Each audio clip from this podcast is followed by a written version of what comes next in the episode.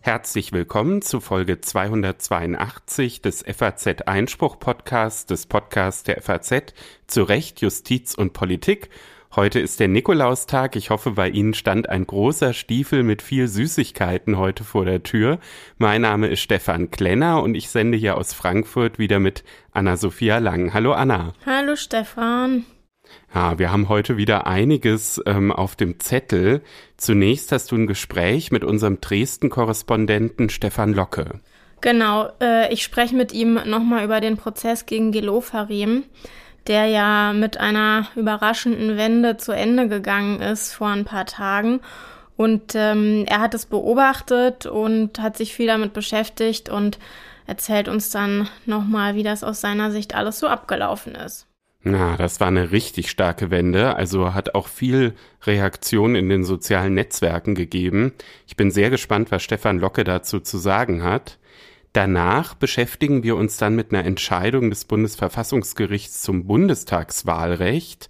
Da haben die Richter ja entschieden, dass das alte Wahlrecht der Großen Koalition verfassungskonform ist das wird durchaus zu Diskussionen führen, hat teilweise auch schon zu Diskussionen geführt.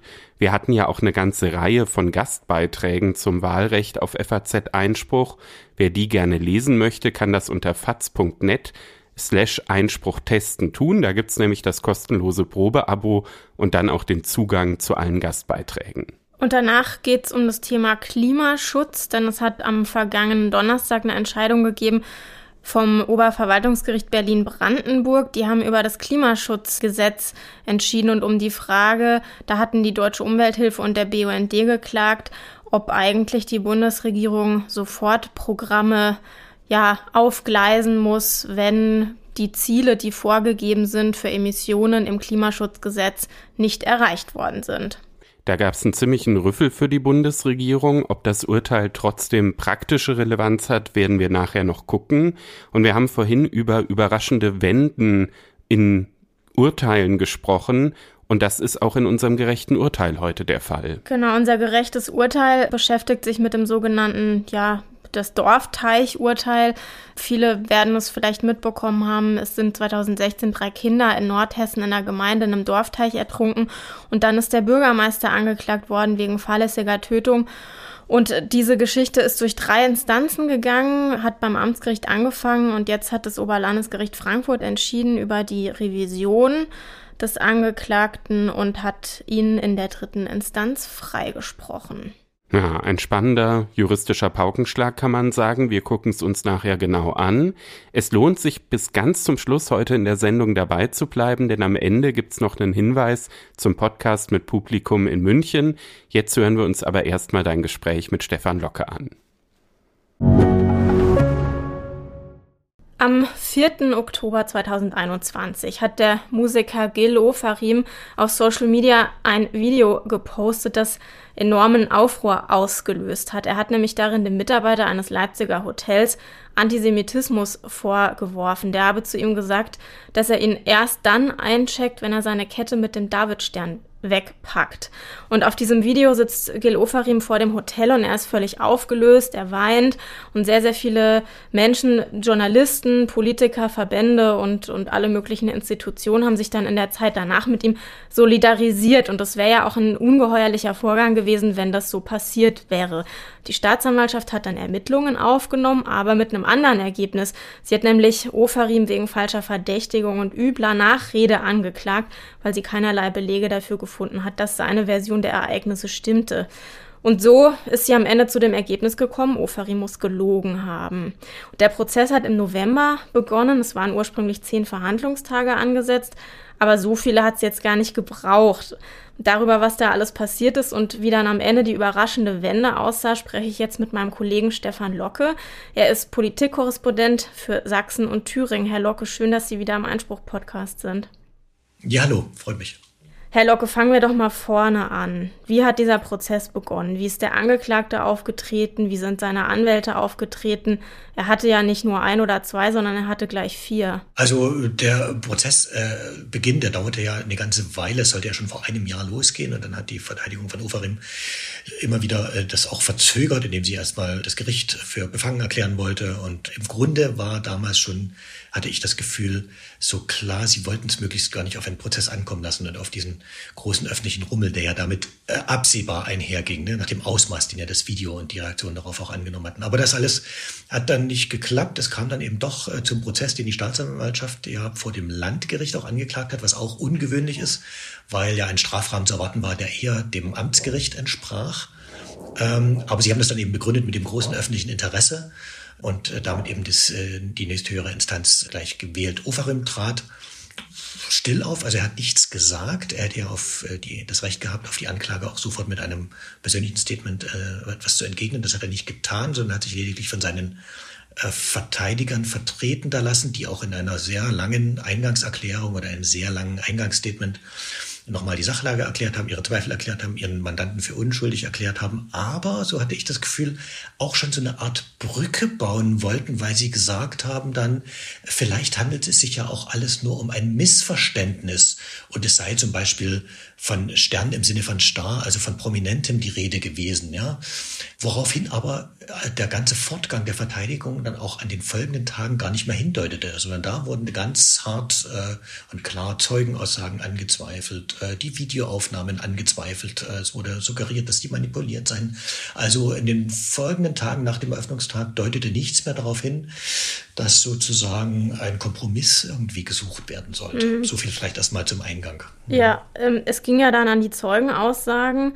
Vielleicht ist erstmal wichtig, was hat denn Markus W. gesagt, dieser Hotelmitarbeiter, dem Ofarim das antisemitische Verhalten vorgeworfen hatte? Also der Hotelmitarbeiter hat geschildert äh, das, das, Geschehen aus seiner Sicht oder so wie er es erlebt hat. Und zu dem Zeit mussten wir so annehmen, dass es äh, seine Sicht ist. Die von Ufarim stand ja diametral dem entgegen. Er hat äh, ausgesagt, dass es also an dem Tag sehr lange gedauert habe, weil das elektronische Buchungssystem ausgefallen war, dieses Zimmerkarten-Kodierungssystem und deshalb äh, die Leute per Hand eingecheckt werden mussten. Außerdem war auch noch Corona-Zeit. Also alle haben Masken getragen, alle hatten viel großen Abstand zu halten. Die Schlange war ohnehin sehr lang. Also äh, Ofarim kam auch so gegen 19 Uhr zur Raschauer im Hotel an. Fast alle äh, Gäste, die da in der Lobby eben gewesen sind, waren auch vor Gericht als Zeugen geladen worden. Die konnten alle identifiziert werden. Also es war ja klar, wer da zu der Zeit auch an der Schlange gestanden hat und in dem Hotel übernachtet hat dann. Und die waren eben als Zeugen geladen und die alle haben ausgesagt, dass es schon so eine Genervtheit auch in der Schlange spürbar war. Ja, man musste dann eben stehen. Man kennt das ja vielleicht von sich selbst. Man ist fertig vom Tag und möchte eigentlich nur noch auf sein Zimmer. Und dann dauerte das da eben. Gleichwohl haben es irgendwie alle ertragen. Nur Ofarim war offensichtlich der Einzige, der damit dann nicht klar kam. Es wurden, äh, der Auslöser für einen schweren ersten Disput war, dass zwei Gäste nach vorn gerufen wurden. Und wie sich herausstellte, waren das eben Stammgäste, deren Zimmerkarten schon im Vorhinein vorbereitet waren und die denen einfach übergeben wurden und dann konnten die schon auf ihr Zimmer abziehen. Und diese beiden äh, Gäste wurden auch äh, im Zeugenstand gehört und der eine von denen sagte eben, ja, er kannte Herrn Ofarim nicht und er ist dann aber von ihm eben offensichtlich davon ange, darauf angesprochen worden, ob sie denn was Besonderes seien oder warum sie hier schon nach vorne dürften. Ne? Und dann hat er in sehr ruhigem Ton wohl erklärt, dass sie Stammgäste seien und dass das schon vorbereitet war alles. Und äh, dann hätte Ofarim wieder etwas entgegnet. Äh, auf die Frage, was vom Richter, konnte er sich nicht mehr an den Wortlaut erinnern. Er hat nur gesagt, es war sehr aufgebracht, aber er habe nicht geschrien.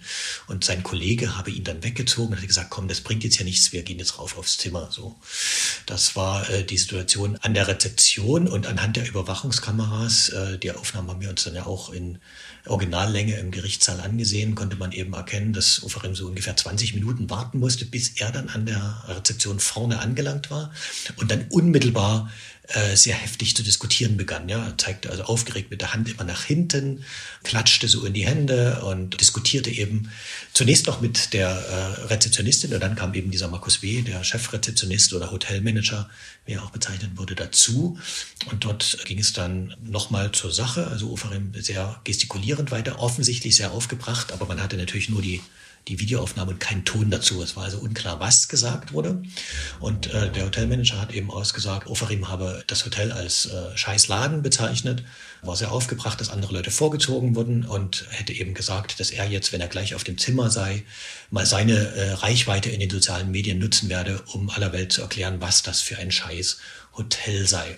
Und daraufhin hat dann der Markus W. eben den hat das Anmeldeformular Oferin wieder aus der Hand genommen und hat gesagt, unter diesen Umständen könne er nicht einchecken, es sei denn, er entschuldige sich. Und das hat wohl Overeem abgelehnt und ist dann zur Seite getreten. Und dann sieht man aus einer anderen Perspektive von einer anderen Überwachungskamera, wie der Hotelmanager Markus W. um den Tresen herumkommt und nochmal auf äh, etwas zu Overeem sagt. Laut Markus W. habe er ihm angeboten, ein zweites Mal angeboten, dass er sich äh, nach einer Entschuldigung durchaus, äh, dass er sie einchecken könne. Aber Oferim hat das abgelehnt und man sieht das eben auf den Videoaufnahmen auch. Er streckt sozusagen den, den Arm aus und hält Markus W. auf Abstand und will von ihm gar nichts mehr wissen. Und dann verlässt er das Hotel und nimmt dann draußen auf dem Bordstein eben dieses Video auf, was dann für so große Furore gesorgt hat. Dieses Video hat er dann ja erst am nächsten Tag veröffentlicht, aber diese Vorwürfe, die er darin erhebt, also dass ähm, jemand in der Schlange schon gesagt habe, er solle seine Kette mit dem Davidstern wegpacken und dass Markus W. das wiederholt habe, hat es denn während den Zeugenvernehmungen irgendjemand ähm, bestätigt, dass das so passiert ist? Hat es irgendjemand gehört? Nein, also kein, kein einziger der Zeugen äh, hat diesen Satz gehört. Und das ist schon ungewöhnlich, weil es müsste ja so gewesen sein, weil Gil Ofarim ja in dem Video auch sagt, es habe jemand durch die Halle gerufen, pack deinen Stern weg. Und dann habe Markus W. das an der Rezeption wiederholt. Ja, packen Sie Ihren Stern weg und dann können Sie auch einchecken. Aber niemand der umstehenden Gäste hat diesen Satz gehört. Also weder, dass es jemand durch die Hotelhalle rief, noch am Check-in. Ja. Mhm. Und das war eben schon so ein erstes Indiz, was merkwürdig wäre, weil ein Gast auch hat auch explizit als Zeuge ausgesagt, wenn er so einen Satz gehört hätte, dann wäre er aber auch eingeschritten. Ja. Es haben eine ganze Reihe, nicht alle, die weiter hinten standen nicht, aber die vorne standen, haben schon gemerkt, dass es da am, am Tresen auch einen Disput gab. Aber alle sind davon ausgegangen, dass es eben um, dies, äh, um das Zimmer ging und um die lange Wartesituation da in der Schlange. Hinzu kam allerdings auch, dass niemand der Gäste Oferin kannte und dann erst im Nachhinein darauf aufmerksam geworden ist, dass das eben ein Sänger ist, ja, der auch im Fernsehen auftritt oder aus Film und Fernsehen bekannt ist. Und das Gericht hat ja wahnsinnig viele Zeugen geladen. Es waren, ich weiß nicht, wie viele es pro Verhandlungstag gewesen sind, aber die haben da ja einen unglaublichen Aufwand betrieben und viele, viele Leute gehört und haben, ich habe das gelesen in ihren Texten, auch Zeugen aus dem Ausland dann äh, kommen lassen und so weiter. Also ein Riesenaufwand und es gab ja auch ein Gutachten, was eine wichtige Rolle gespielt hat, wo es um die Frage ging, ob die Kette mit dem Davidstern an der Rezeption eigentlich zu sehen gewesen ist oder ob die genau. unter dem Pulli war. Ich will vielleicht genau zu dem Aufwand, den das Gericht betrieben hat, noch kurz äh, mhm. ergänzen, dass das Gericht sich ja schon nicht nachsagen lassen wollte, dass es hier irgendwie oberflächlich über die Sache hinweggeht, sondern im Gegenteil, der Richter hat schon auch im Eröffnungsstatement gesagt, Antisemitismus ist eine Realität in Deutschland. Ja, und das ist, das gibt es also. Ne? Und das, in dem Fall geht es aber eben darum, aufzuklären, ob es in der fraglichen Situation und in der Form, wie es Ofrim vorgeworfen hat, eben tatsächlich auch vorgefallen ist, weil es ist ja auch ein sehr schwerer Vorwurf dann gegenüber dem Hotelmitarbeiter, der ja darunter persönlich auch sehr zu leiden hatte oder Angriffen, die dann eben daraufhin kamen. Und deswegen hat das Gericht hier eben auch sehr, sehr gründlich geprüft und keinen Zeugen ausgelassen oder auch mögliche Zeugen, die gar nicht jetzt vor Ort waren, aber mit denen Ofarim zum Beispiel äh, direkt im Anschluss telefoniert hat. Also alle, alle die waren geladen, um eben herauszufinden, in welcher Situation befand er sich, äh, ist das glaubhaft, was er gesagt hat, was hat er überhaupt in welchem Zeitpunkt gesagt. So, jetzt aber eben zurück zu dem zweiten sehr wichtigen Indiz neben der Neben der Tatsache, dass jetzt keiner der umstehenden Gäste diesen Satz gehört hat, dass er seinen Stern wegpacken sollte, war eben die Frage, war denn der Stern überhaupt zu sehen? Und da war er ja vorher bei einer Aufzeichnung im MDR in Leipzig, bei einer Sendung, und da ist der Stern sehr klar zu sehen. Ja, also trägt den ja offen auf dem, auf dem, auf, auf, auf seiner Kleidung, zusammen mit einer anderen Kette, so einer Holzperlenkette mit so einer Quaste dran, so einer Stoffquaste. Und jetzt ging eben die Frage, war in der Fragensituation dieser Stern überhaupt äh, zu sehen? Uferin hat gesagt, er trägt den immer und ob der zu sehen war oder nicht, sei eigentlich egal, weil er sei bekannt, dass er, es sei bekannt, dass er immer diesen Stern trägt. Das hinkt allerdings an der Stelle, wenn Leute ihn gar nicht kennen. Ne? Und sowohl der Rezeptionist als auch eben die umstehenden Gäste haben ja gesagt, sie kennen ihn gar nicht. Also wie sollen sie dann sozusagen darauf kommen, dass er immer mit diesem Stern auch herumläuft?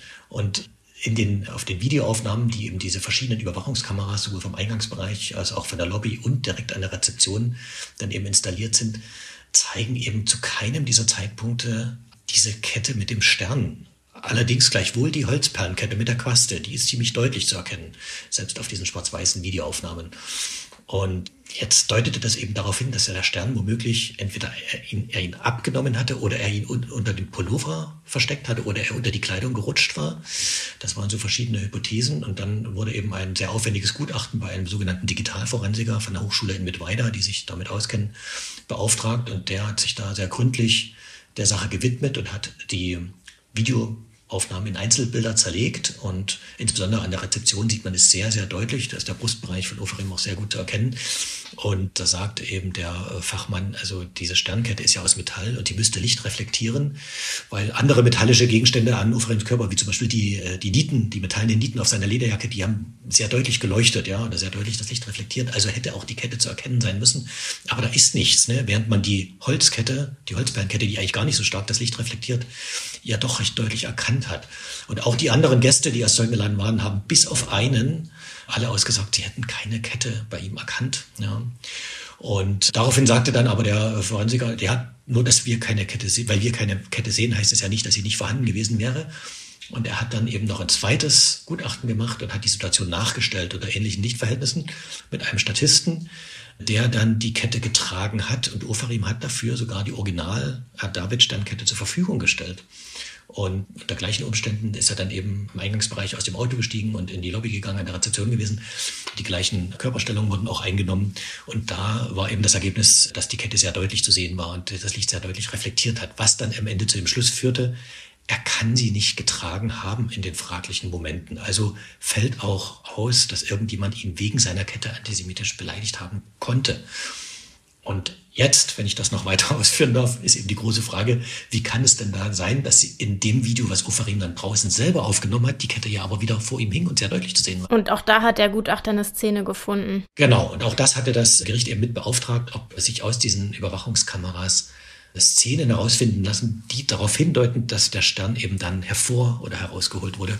Und tatsächlich gibt es einen Moment, wo Ofarim aus dem Hotel dann wieder herauskommt, nachdem diese ganzen Ereignisse stattgefunden hatten, und sich einmal so mit der linken Hand an den Hals fasst. Und diese Szene wurde nur mehrfach in Zeitlupe gezeigt und auch wieder in Einzelbilder zerlegt.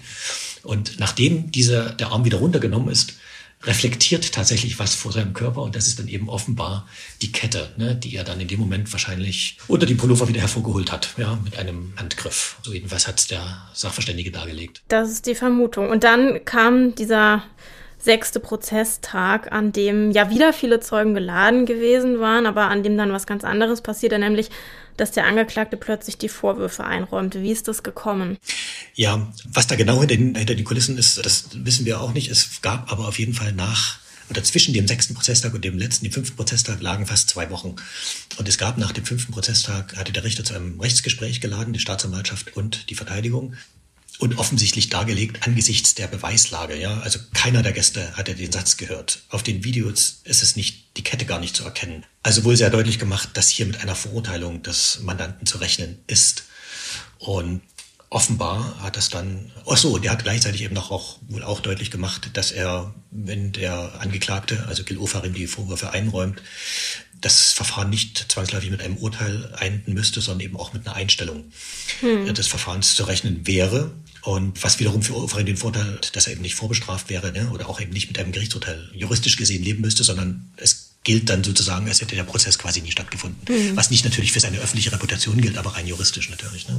Und offenbar hat dann bei den Verteidigern ein, ein Ausweg sich geboten aus der Sache, wo man jetzt nicht weiß, ob sie Oferim davon überzeugen mussten, wovon ich fast ausgehe, weil er sich ja am Anfang auch noch in Interviews vor dem Prozess, unmittelbar vor dem Prozess, sehr überzeugt davon gegeben hat, dass seine Version stimmt, dass ihm hier darum geht, Antisemitismus zu bekämpfen.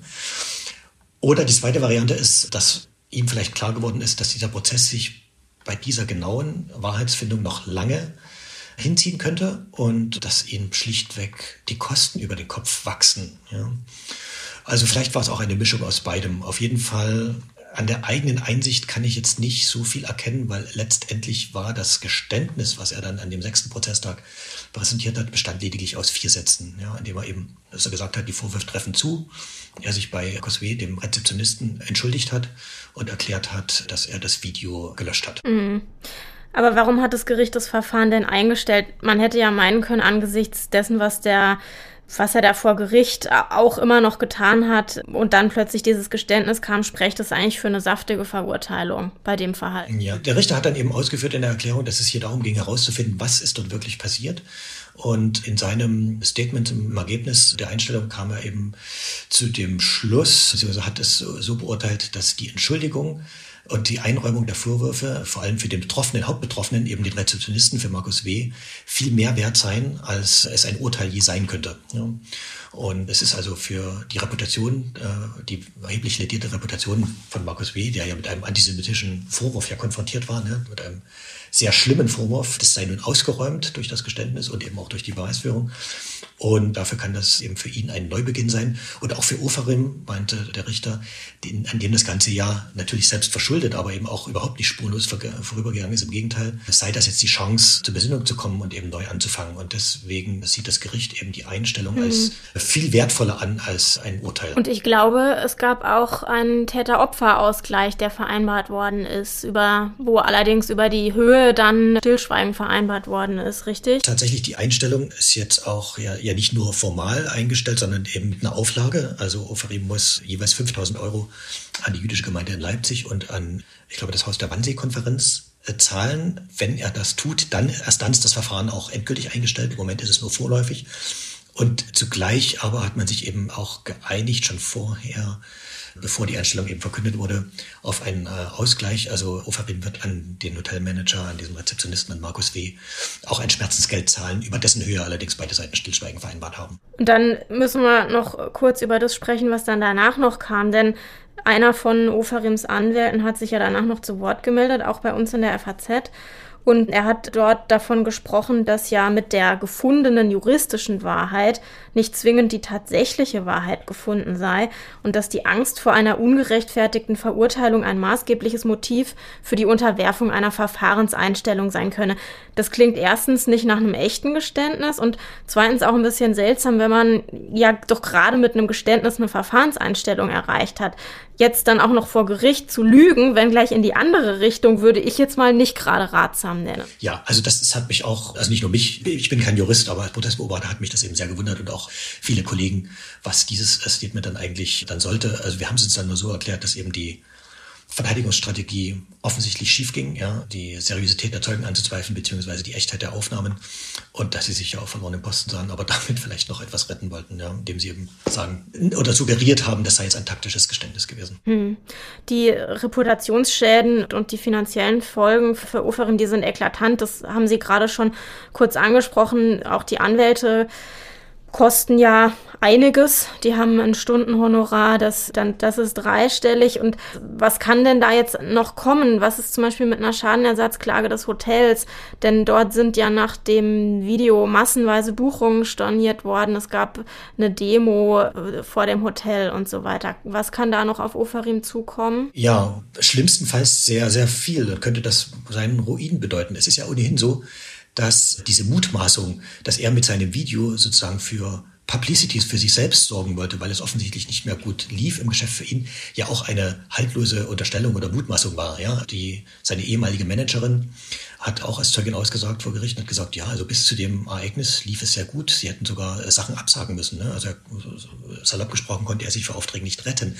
Aber nach dem Ereignis und diesem großen Rummel drumherum sei die Buchungslage faktisch auf Null gefallen. Ja? Und das ist also, wenn er es denn darauf angelegt hätte, wenn das das Ziel gewesen wäre, dass er für sich selber hätte Publicity mitmachen wollen mit so einem Vorwurf, dann wäre das gründlich in die Hose gegangen. Nein, hinzu kommt eben jetzt neben den, äh, neben der Geldauflage und dem Schmerzensgeld, wovon wir nicht wissen, wie hoch es ist, aber es werden nicht ein paar hundert Euro sein, sondern deutlich mehr. Davon gehe ich jetzt mal fest aus. Droht tatsächlich eine Schadenersatzklage von dem Hotel. Die haben sich bisher noch nicht dazu geäußert, weder in die eine noch in die andere Richtung. Aber der, der Ausfall, der Buchungsausfall ist schon enorm. Also die Teilmitarbeiter haben eben geschildert, wie sie an den Tagen danach ständig Stornierungen reinbekamen und Leute sich auch am Telefon aufgeregt haben, ja, und äh, das Telefon faktisch nicht mehr stillgestanden hat. Sie sind dann schon gar nicht mehr rangegangen weil äh, Leute sowohl ihre Meinungen zu diesem Vorfall loswerden wollten, als auch eben tatsächlich gesagt haben, sie buchen da nicht mehr und zwar nicht mehr nur bei dem Haus dieser Kette in Leipzig, sondern die ganze Kette war davon betroffen. Und nicht nur die Kette, sondern auch ähnliche Häuser, die nur ähnlich hießen, nicht Westin, sondern Best Western zum Beispiel, und mit dem Haus gar nichts zu tun haben, ne, wurden dann auch nicht mehr gebucht. Also das zog eine Kette nach sich, also Kette jetzt auch in dem Sinne wieder, die, die gar nicht, also ich glaube selbst auch Overeem hat nicht, aus, nicht damit gerechnet und das sagte auch seine Managerin, die ihn ja sehr gut kennt. er hatte einfach, sie hat ihm ja abgeraten, das Video überhaupt zu veröffentlichen, weil sie sagte, sie ist keine Freundin davon, aus der Emotion heraus so etwas zu machen. Also er hat es einfach nicht im Griff oder hatte sich nicht vorstellen können, was er eigentlich damit ausgelöst hat. Ja? Und äh, die Folgen sind also in finanzieller Hinsicht extrem. Und wenn das Hotel hier tatsächlich zu dem Schluss kommen sollte, sie verklagen ihn, dann ist er, glaube ich, geliefert. Hm. Also er hatte, kann man, glaube ich, zusammenfassen, nicht nur sich selbst einen Bärendienst erwiesen, sondern auch ganz vielen anderen Menschen. Markus W. natürlich, der enorm gelitten hat unter dem Ganzen und auch der jüdischen Community in Deutschland. Das kann man, glaube ich, so sagen. Herr Locke, schön, dass Sie bei uns waren. Vielen Dank für das Gespräch. Ja, danke Ihnen. Mit der Wahlrechtsreform der letzten GroKo haben wir uns ja schon mal in einer Folge im April beschäftigt, Stefan, du und ich in einer gemeinsamen Sendung, kurz nach der mündlichen Verhandlung am Bundesverfassungsgericht. Du warst damals auch dort in Karlsruhe und hast dir das angehört. Und jetzt ist die Entscheidung gefallen in dieser Geschichte. Um was geht es? Um eine Reform, die eigentlich längst überholt ist, könnte man meinen, weil die Ampel auch schon wieder eine neue Reform auf den Weg gebracht hat, zu der es auch schon wieder ein Verfahren in Karlsruhe gibt. Ja, so viel dazu. Das Ziel von beiden Wahlrechtsreformen ist gewesen, der Aufblähung des Bundestags entgegenzuwirken.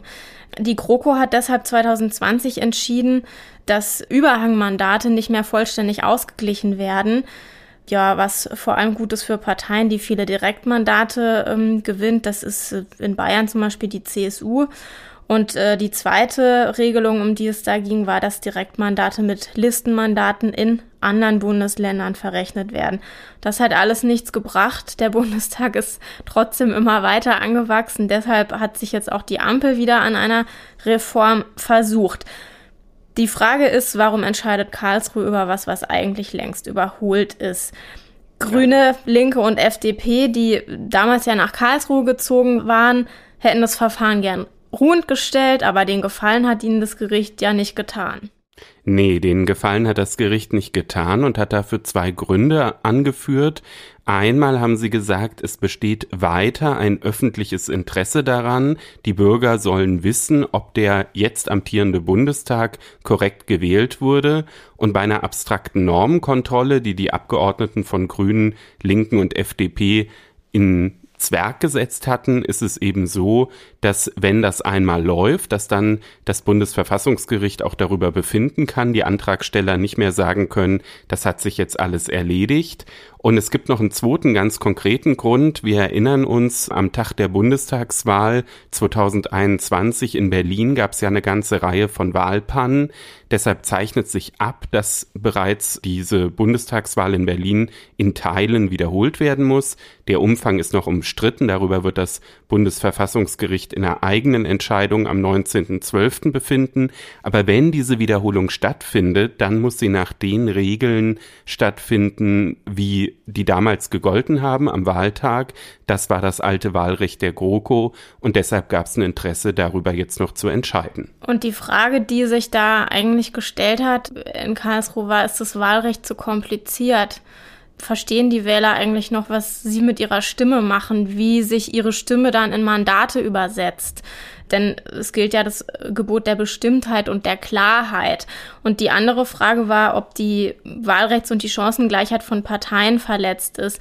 Da ist nämlich angeführt worden, dass es eine, ja, eine willkürliche Verzerrung bei der Zweitstimme gibt, wenn erst ab dem vierten Überhangmandat ausgeglichen wird. Und ja, jetzt ist die Entscheidung da, Stefan, und es gab viel Uneinigkeit beim zweiten Senat. Das kann man so sagen, ja. Die waren äh, ganz schön unterschiedlicher Meinung. Interessanterweise übrigens auch über Parteigrenzen hinweg, wenn man bei Richtern über Parteigrenzen sprechen kann. Was ja immer schwierig ist. Was schwierig ist, aber die sind ja schon beim Bundesverfassungsgericht von Parteien benannt worden. Das kann man ja schon rückverfolgen. Und hier ist es fünf zu drei ausgegangen, also auch relativ knapp. Und die Mehrheit der Richter hat gesagt, ja, durch diese Änderung im Bundeswahlgesetz wurde das Bestimmtheitsgebot gewahrt. Die Bestimmtheit und Klarheit der Gesetze seien ein einheitliches Postulat und die allgemeinen Anforderungen, die für Bestimmtheit und Klarheit von Gesetzen gelten, die gelten auch im Wahlrecht und bei einer methodengerechten Auslegung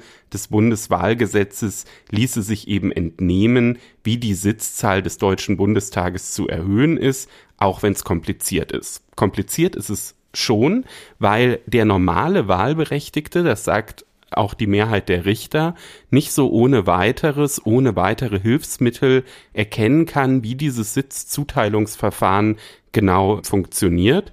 Da sagen aber die Richter, na ja, das ist kein Problem, weil der Hauptadressat dieser Regelungen seien ohnehin die Wahlorgane, die die Wahl selbst durchführen und es sei dann auch hinzunehmen, dass der normale Wähler weitere Infoquellen brauche, um dieses Wahlzuteilungsverfahren zu verstehen.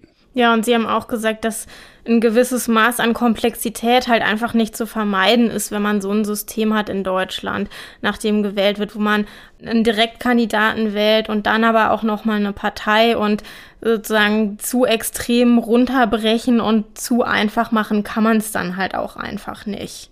Das ist quasi im System der personalisierten Verhältniswahl begründet. Wir haben ja eine Erststimme für die Wahlkreise, eine Zweitstimme für die Listen. Das wird jetzt auch im Ampelwahlrecht im Grunde so bleiben, wobei halt bei der Ampel dann manche Wahlkreise nicht mehr zugeteilt werden sollen. Und diese Komplexität, die bringt das halt einfach mit sich. Du hast vorhin noch eine zweite Baustelle angesprochen, äh, Chancengleichheit der Parteien, Gleichheit der Wahl. Da gibt es einen Eingriff, das sieht auch die Mehrheit der Richter so, die jetzt dieses äh, Wahlrecht gebilligt hat. Sie haben aber gesagt, das ist eben gerechtfertigt, wenn man sich für dieses Wahlsystem entscheidet, ist dann auch in Ordnung, drei Überhangmandate nicht auszugleichen. Das ist nicht so eine ganz große Überraschung. Es hat 2012 schon mal eine Entscheidung vom Bundesverfassungsgericht gegeben, wo sogar darüber gesprochen wurde, dass die Hälfte einer Fraktionsstärke an Überhangmandaten, das sind so roundabout äh, 15 Überhangmandate, nicht ausgeglichen werden müssen. Da ist die Zahl drei ja deutlich geringer. Also auch hier grünes Licht von der Mehrheit der Richter. Und jetzt müssen wir noch kurz über die drei Abweichler sprechen. Die nenne ich jetzt mal so flapsig, unter denen ja auch die Senatsvorsitzende ähm, ist, was interessant ist und was halt auch zeigt, dass es oft so ist, dass man so ein Urteil, was ein Senat oder eine Kammer irgendwo verkündet, immer sehr dem Vorsitzenden oder der Vorsitzenden zugeschrieben wird, aber dass eben die Vorsitzenden manchmal auch ein Urteil verkünden müssen, wo sie vielleicht von ihren Kollegen überstimmt worden sind ja, und diese drei Abweichler haben eben geschrieben und dieses Sondervotum hat es wirklich in sich, kann man sagen. Ne? Ähm, sie finden, es reicht halt eben nicht, wenn die Wahlberechtigten das Wahlrecht nur grob verstehen. Ja, das ist super interessant, was die drei schreiben. Nicht nur, weil die Senatsvorsitzende dabei ist, sondern kurioserweise ja auch noch der Berichterstatter für das Wahlrecht. Also die beiden, die am meisten mit dem Urteil zu tun hatten, konnten sich da nicht so richtig durchsetzen. Das ist aber manchmal in Karlsruhe nur so. Und ja, die haben sich daran gestoßen. Also sie haben im Sondervotum nichts zum Thema Gleichheit und Chancengleichheit der Parteien geschrieben, Wahlrechtsgleichheit. Da fanden sie wohl das Mehrheitsvotum überzeugend, aber sie stoßen sich an der Interpretation der Normenklarheit. Da sagen sie, die Senatsmehrheit würde nur unzureichend deren Inhalt erfassen und äh, die Mehrheit der Richter würde den Wahlberechtigten im Ergebnis eine Wahrnehmung ihres fundamentalen Rechts auf demokratische Selbstbestimmung im Blindflug zumuten. Ja, das ist schon eine heftige Formulierung. Ja, das habe ich mir auch gedacht. Also da ist schon deutlich, dass es da heftige Diskussionen unter den Richtern gab. Ich meine, so ein bisschen kann man das ja nachvollziehen. Ne? Die Wähler müssen natürlich schon verstehen, wie sie ihre Stimme abgeben. Und ich finde tatsächlich hier, wenn ich sowohl das Mehrheitsvotum lese als auch das Minderheitenvotum, beide Ansichten gut verständlich, weil es ist natürlich so, es gibt einfach komplexe Sachverhalte und da gibt es dann auch eine komplexe Regelung, das ist irgendwie klar. In der mündlichen Verhandlung damals äh, hatten manche Sachverständigten und äh, Prozessbevollmächtigte dann als Beispiel auch Regelungen aus dem Steuerrecht mhm. angeführt. Die sind ja auch ultrakomplex. Aber hier ist es eben auf der anderen Seite so, dass dieses Wahlrecht ja wirklich ein sehr fundamentales Recht ist, wo jeder Bürger mit zu tun hat, worauf unser ganzes Staatswesen aufbaut.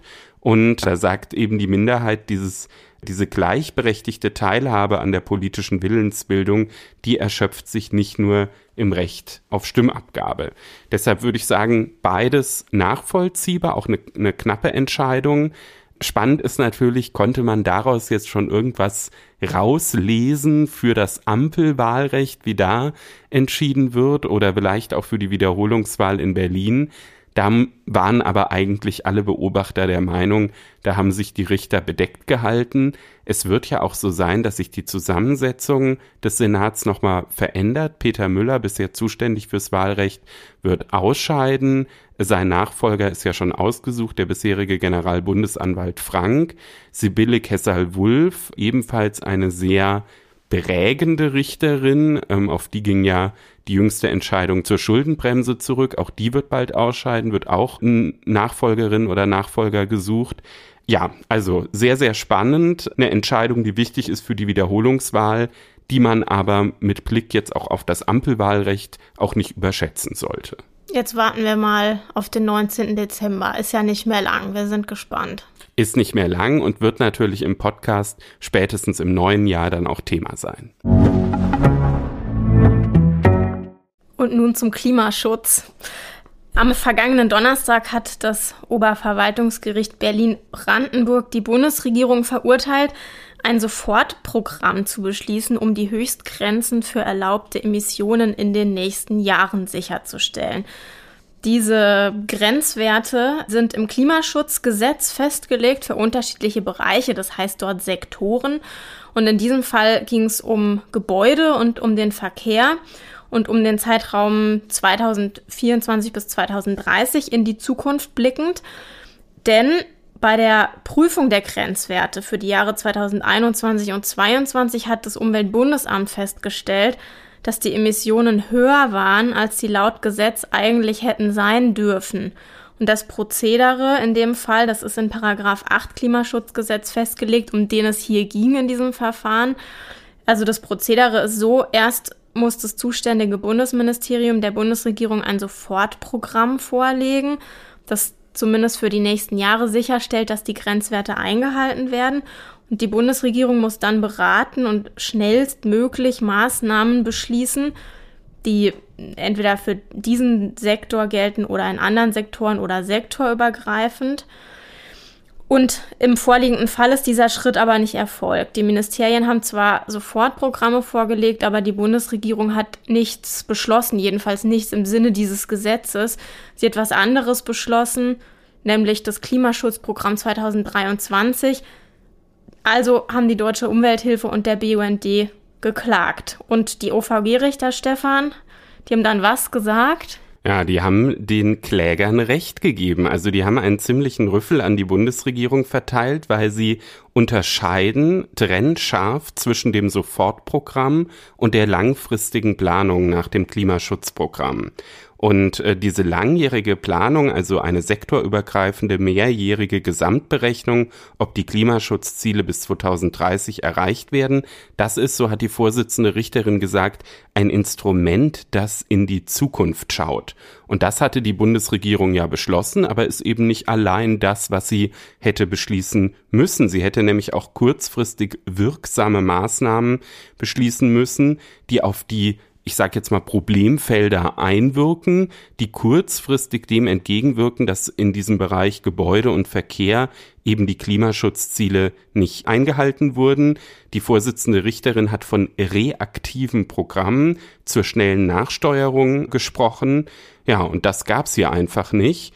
Also man könnte auf den ersten Blick denken, voller Sieg für die Umweltverbände, Niederlage für die Bundesregierung. Es gibt aber so einen kleinen Pferdefuß in der Sache, und zwar ist noch die Revision zum Bundesverwaltungsgericht zugelassen. Ja, ja, das ist so. Und das ist auch wahrscheinlich, dass die Bundesregierung da Revision einlegt. Zumindest der Bundesverkehrsminister Wissing, den das ja auch betrifft, sage ich mal, ähm, hat schon gesagt, er befürwortet das.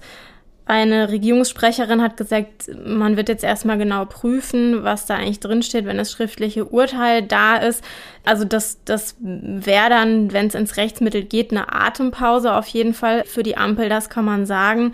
Aber es ist tatsächlich auch so, dass bis dann ja, vielleicht irgendwann das Bundesverwaltungsgericht entscheidet, sich ja die Gesetzeslage noch, noch ändern ähm, kann. Wir haben die, ähm, das Klimaschutzprogramm 2023 ja schon erwähnt und es gibt einen Kabinettsbeschluss, dass es die Sofortprogramme, die da im Klimaschutzgesetz jetzt noch stehen, so in der Form nicht mehr geben soll. Also welche Wirkung das Urteil dann am Ende, das jetzt äh, gesprochene Urteil wirklich haben wird, das ist so ein bisschen ungewiss. Ja, es ist ungewiss. Ich würde sogar sagen, es ist wahrscheinlich, dass es am Ende gar nicht so eine starke Wirkung hat, weil ja gerade der springende Punkt, diese sektorbegrenzte Betrachtung, dass also jeder Sektor einzeln angeschaut wird. Das ist ja etwas, was die Bundesregierung ändern möchte. Es soll künftig nach den Vorstellungen der Bundesregierung weiter an den ambitionierten Klimaschutzzielen festgehalten werden. Also im Vergleich zum Jahr 1990 soll bis zum Jahr 2030 um 65 Prozent die Treibhausgasemissionen reduziert werden, bis 2040 um 88 Prozent und bis 2045 soll Klimaneutralität erreicht werden. Der Weg dahin, der wird aber flexibler. Es wird nicht mehr jeder einzelne Bereich angeguckt, sondern eben nur noch auf die, auf die Gesamtrechnung, zumindest ähm, im Grundsatz. Und ja, da gibt's natürlich auch Kritik dran. Die äh, Umweltverbände, die sagen, das ist eine Abschwächung des Klimaschutzgesetzes. Die Bundesregierung sagt, indem die Emissionen insbesondere dort gemindert werden, wo die größten Einsparpotenziale vorhanden sind, können die Klimaziele sozial gerecht und volkswirtschaftlich effizient erreicht werden. Also da merkt man so ein gewisses Spannungsverhältnis. Und dieses Spannungsverhältnis, das haben wir ja im Klimaschutzrecht immer wieder. Es ist ja so, dass auf der einen Seite Klimaschutz natürlich ein staatliches Ziel ist, auch im Grundgesetz enthalten. Auf der anderen Seite aber natürlich man auch eine gesellschaftliche Akzeptanz braucht mit demokratischen Mehrheiten. Und hier versucht die Bundesregierung eben das etwas flexibler zu handhaben künftig. Ja, und dann stellt sich noch die Frage, ob das Ganze nicht eigentlich ein Verstoß gegen den Klimabeschluss ist des Bundesverfassungsgerichts aus dem Jahr äh, 2021. Die Frage stellt sich ja immer irgendwie, wenn es um Klimaschutz geht, wird ja auch schnell von den Umweltverbänden in Stellung gebracht. Wenn man sich den Beschluss aber anguckt, muss man sagen, dass damals ja nur beanstandet wurde, dass das Klimaschutzgesetz in der damaligen Fassung gar keine Regelungen für die Jahre ab 2031 getroffen hatte, so ein bisschen also den Klimaschutz auf den St. Nimmerleinstag verschoben hat. Das wurde im Nachhinein korrigiert, ist auch jetzt bei den Änderungen der Bundesregierung ja nach wie vor gewahrt. Deshalb kann man jetzt nicht sagen, dass da ein Verstoß durch diese Neuerungen gegen den Karlsruher Beschluss vorliegt. Genauso fernliegend ist übrigens aus dem Urteil jetzt zwingend abzuleiten, zum Beispiel, dass man ein Tempolimit braucht. Natürlich ist das eine berechtigte politische Forderung, gibt auch gute politische äh, Argumente dafür. Ähm, allerdings ist es so, dass es natürlich diese, diesen rechtlichen Zwang dazu jetzt nicht gibt, weil erstmal ja nur klar ist, es muss ein bestimmter Anteil an Treibhausgasemissionen eingespart werden. Wie das genau erfolgt, das ist eben Spielraum der Politik. Da darf sich die Politik drüber verständigen. Und jetzt eine Einzelmaßnahme, wie das teilweise die Umweltverbände machen, direkt aus diesem Urteil abzuleiten, das ist juristisch nicht zulässig. Das steht in dem Urteil juristisch so nicht drin. Und das steht ja auch in dem äh, Klimabeschluss des Bundesverfassungsgerichts nicht drin, das ja damals auch ganz klar betont hat, dass die konkrete Ausgestaltung dessen natürlich immer noch äh, Sache der Politik ist, so oder so und auch Teil des politischen Wettbewerbs, weil unsere Demokratie lebt ja auch davon, dass für so eine Herausforderung dann eben auch unterschiedliche Konzepte präsentiert werden und dann die Bürger bei Wahlen eben darüber entscheiden können, welches Konzept sie überzeugt. Unser gerechtes Urteil kommt heute vom Oberlandesgericht Frankfurt und es ist kein alltägliches Urteil, Anna, wir beide haben vorher auch so ein bisschen überlegt, ist es jetzt wirklich für die Rubrik gerechtes Urteil geeignet, weil man schon, wenn man den Rechtsstreit, der da zugrunde liegt, auch sehr unterschiedliche Gefühle haben kann. Es geht um einen Vorfall in der äh, nordhessischen Kleinstadt Neukirchen, wo mittlerweile schon etliche Jahre her, im Jahr 2016, drei damals fünf, acht und neunjährige Kinder äh, ertrunken sind in einem Teich und eben immer in Rede stand, ob der Bürgermeister da seine Verkehrssicherungspflicht erfüllt hat oder nicht. Das Ganze ging über drei Instanzen. Nach der zweiten Instanz, die mit einer Verurteilung vor dem Landgericht Marburg im Februar endete, hatten wir Anfang März in Folge 245 des Einspruch-Podcasts auch ein Interview dazu. Das hast du damals geführt. Ja, und jetzt gab es eben die Wende. Es gab einen Freispruch des Bürgermeisters. Wie ist es dazu gekommen, Anna? Ja, da müssen wir vielleicht noch mal von Anfang an äh, anfangen und auch ein bisschen tiefer reingehen. Also diese Kinder sind da sind da ertrunken in dem in dem Dorfteich und dann hat es ja, da war natürlich die Frage, wer ist dafür verantwortlich? Gegen die Mutter ist ermittelt worden, hat es auch ein Verfahren gegeben wegen Verletzung der Aufsichtspflicht. Das ist eingestellt worden. Der Vater war nicht zu Hause und ein gutes Jahr nach dem Unglück hat es dann eben die Anklage gegeben gegen den Bürgermeister Clemens Olbricht. Der war damals schon mehr als 20 Jahre im Amt und der Vorwurf war fahrlässige Tötung durch Unterlassen. Und der Vorwurf, den die Staatsanwaltschaft ihm gemacht hat, war, dass er als hauptamtlicher Bürgermeister eine Verkehrssicherungspflicht hat und die Gefahrenquelle Teich erkennen hätte müssen und sichern hätte müssen. Denn das Entscheidende an diesem Teich war, das ist kein natürlicher Teich, aber den gibt's schon seit 200 Jahren oder vielleicht sogar mehr. Der ist aber in der Amtszeit von dem Bürgermeister baulich verändert worden. Und zwar an der Stelle, wo die toten Kinder dann gefunden worden sind. Da ist das Ufer bis zum Boden gepflastert worden mit einem Winkel von 45 Grad. Das war sowieso schon rutschig, ist durch Algenbewuchs dann noch richtig glitschig geworden. Und die Rechtsmedizin hat dann später im Prozess gesagt, dass die Kinder an dieser Stelle versucht haben, rauszuklettern. Da gab es Spuren an Händen und Unterarmen. Und nicht mal die Rettungskräfte haben es geschafft, da selbstständig rauszuklettern an dieser Stelle. Die haben eine Leiter gebraucht. Und was entscheidend ist für diese Verfahren, es gab keinen Zaun damals. Mittlerweile gibt es einen. Es gab keine Schilder, keine Piktogramme. Und ähm, der Teich ist zur Freizeit genutzt worden, zum Baden, zum Schlittschuhlaufen. Es gab ein Beachvolleyballfeld, man konnte grillen und so weiter. Also entscheidend für die Prozesse ist die Frage gewesen, gab es eine Verantwortung des Bürgermeisters für das Unglück in strafrechtlich relevanter Hinsicht? Ja, ein Minischild gab es, ein Schild, wo betreten auf eigene Gefahr genau. drauf stand. Das ist aber natürlich überhaupt nicht ausreichend. Und das können ja kleine Kinder auch nicht lesen. Richtig, äh, deshalb ja das mit den, mit den Piktogrammen. Und da hat ja sogar auch das Oberlandesgericht jetzt in Frankfurt gesagt, es hätte diese Piktogramme zumindest bedurft und mhm. es gab einen Verstoß gegen die Verkehrssicherungspflicht. Genau, und das ist eigentlich das, was sich äh, durch diese drei Verfahren durchzieht. Ja, es gab den Verstoß gegen die Verkehrssicherungspflicht, nur die erste und die zweite Instanz haben diesen Verstoß äh, dann eben auch in strafrechtlicher Hinsicht so bewertet, dass sie gesagt haben, daraus erwächst auch die strafrechtliche Verantwortung des Bürgermeisters. Aber das hat das OLG anders gesehen. Denn die Richter haben gesagt, also es gab eine mündliche Verhandlung, in der es nochmal plädiert, plädiert worden und so weiter. Das, das OLG hat dann gesagt, ja, äh, der Bürgermeister hat gegen die Verkehrssicherungspflicht verstoßen, aber das ist nicht von strafrechtlicher Bedeutung das Risiko, das der Teich darstellt, ist zwar größer geworden dadurch, dass es keinen Zaun oder keine Warnschilder gab, aber, und das ist das Entscheidende daran, man kann nicht mit an Sicherheit grenzender Wahrscheinlichkeit sagen, dass die Kinder nicht ertrunken werden, wenn es das gegeben hätte. Das ist der Maßstab, den der BGH verlangt, haben die Richter gesagt. Und übermannshohe Zäune oder Sicherheitszäune, über die Kinder nicht klettern können, die wären nicht geboten gewesen. Aber es fehlt eben diese mit an Sicherheit grenzende Wahrscheinlichkeit, dass ein normaler Zaun dafür gesorgt hätte, dass die Kinder nicht ertrunken wären. Und da war der Rechtsfehler, hat das OLG gesagt, den das Landgericht Marburg gemacht hat, weil das nämlich gesagt hat, kein Zaun und keine Schilder gleich, etwas vereinfacht gesagt, ursächlich für den Tod der Kinder. Und diese OLG-Entscheidung, die ist jetzt auch rechtskräftig. Letztlich ist das Ganze also an Kausalitätserwägungen gescheitert, auch an den Kausalitätsmaßstäben, die eben der BGH für die fahrlässige Tötung aufgestellt hat.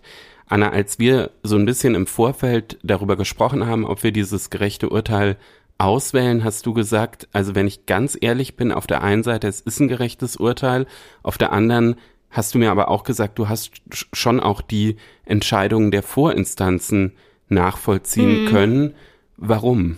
Ja, ich habe ja, ich war damals auch bei der ersten Urteilsverkündung am, im Amtsgericht in Schwalmstadt und habe mir das angehört. In Marburg war ich dann nicht mehr, aber ja, so wie die, so wie die Strafrichterin das damals erklärt hat, fand ich das nachvollziehbar, dass jemand, der ein hauptamtlicher Bürgermeister ist, zwar nicht für absolute Sicherheit sorgen muss, aber es in diesem Fall einfach dieses Versäumnis gegeben hat und diese gefährliche Stelle in dem Teich und er dafür verantwortlich gewesen wäre, das zu sichern und er deshalb auch zur Rechenschaft ähm, zu ziehen ist. Und in der zweiten Instanz am, am Landgericht Marburg gab es dann ja noch eine Zuspitzung. Also der, der, der Bürgermeister hat ja in der ersten Instanz nur eine Verwarnung mit einer vorbehaltenen Geldstrafe bekommen.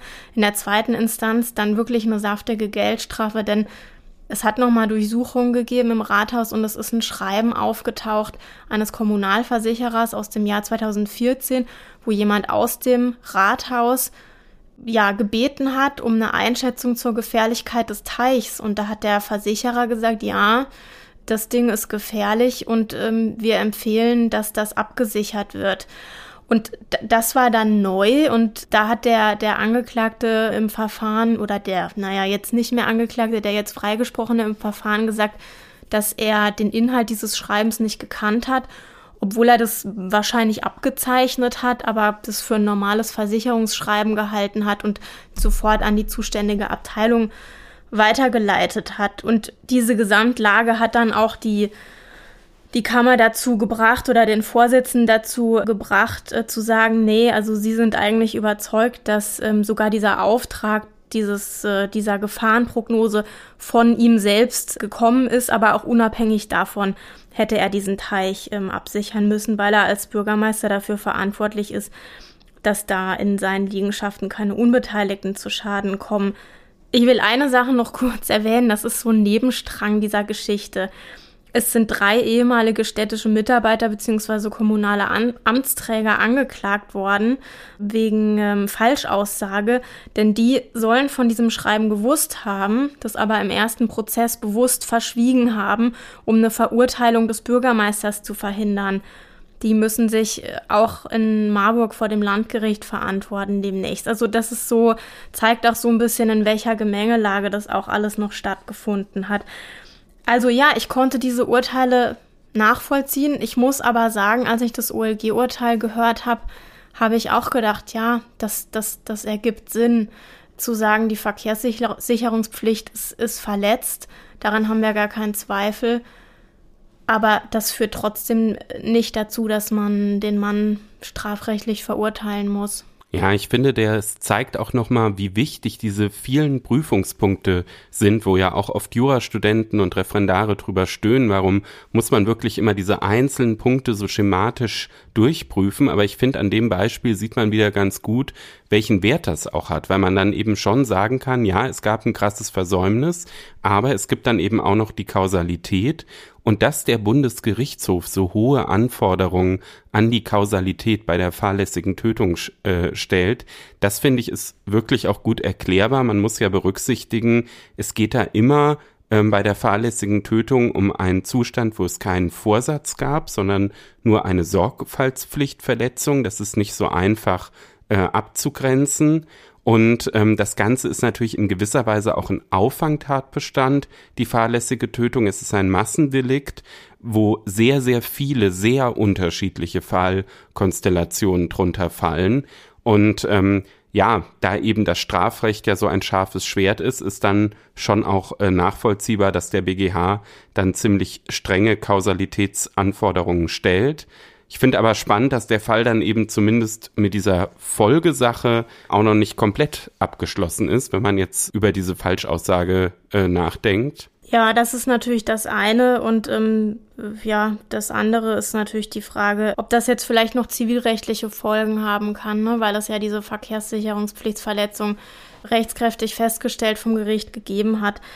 Was mir aber vielleicht auch noch wichtig ist zur Frage, warum gerechtes Urteil ist, zeigt, dass der Rechtsstaat funktioniert. Auch die dritte Instanz ist da. Auch die dritte Instanz prüft den Fall und auch die dritte Instanz kann noch ganz anders entscheiden. Und es kann dann am Ende immer noch diesen, diesen Freispruch geben. Und der Vorsitzende Richter hat auch sogar gesagt, dass es eine Entschuldigung verlangt, wenn ein Angeklagter erst in dritter Instanz freigesprochen wird. Das Ganze hat ja auch enorme Folgen, nicht nur für die Familie gehabt, sondern logischerweise auch für den, für den Bürgermeister, der da jahrelang auch drunter gelitten hat und ähm, mit ihm natürlich viele andere ehrenamtliche und hauptamtliche Bürgermeister in ganz Deutschland, die alle gedacht haben, oh Gott, ähm, was müssen wir jetzt mit unseren Gewässern machen und was müssen wir denn noch alles sichern. Also selbstkritische Justiz und das schafft auch Vertrauen, finde ich. Das finde ich auch. Damit kommen wir zum Ende unserer Nikolaus-Sendung. Und liebe Hörerinnen und Hörer, wenn Sie uns eine Hörerfrage stellen wollen, wenn Sie Rückmeldungen haben, wenn Sie Themenideen haben für unsere Sendung, dann schicken Sie uns die doch gerne an einspruchpodcast.faz.de und die Hörerfrage wenn dann als Sprachnachricht. Am 14. Dezember, also Donnerstag in einer Woche, werden Reinhard Müller und ich auf der Juracon in München, das ist ja eine Jura-Karrieremesse in der BMW-Welt, einen Podcast mit Publikum aufzeichnen. Thema ist diesmal, wie reagiert das Recht auf Krisen? Gäste sind der frühere Bundesverfassungsrichter Peter M. Huber und Anna Masser, Partnerin der Kanzlei Allen und Overy. Der Podcast beginnt um 14 Uhr in der BMW-Welt und jeder, der Lust hat, kann am 14. Dezember vorbeikommen. Und unter frankfurterallgemeine.de slash Referendariat finden angehende Referendare alle Informationen, die sie brauchen zu einem Ref im Justiziariat der FAZ und wir können diese Station natürlich wie immer nur empfehlen und wer das machen möchte, kann sich auch bei uns bei Einspruch einbringen. Und dann erinnern wir Sie gerne nochmal an unseren Instagram-Account. Wir heißen dort fatz.einspruch. Und für heute sagen wir vielen Dank fürs Zuhören und wünschen Ihnen noch eine schöne vorweihnachtliche Woche. Auch von mir eine schöne Woche. Essen Sie nicht Ihre ganzen Nikolausgeschenke am ersten Tag schon auf und bleiben Sie Einspruch treu.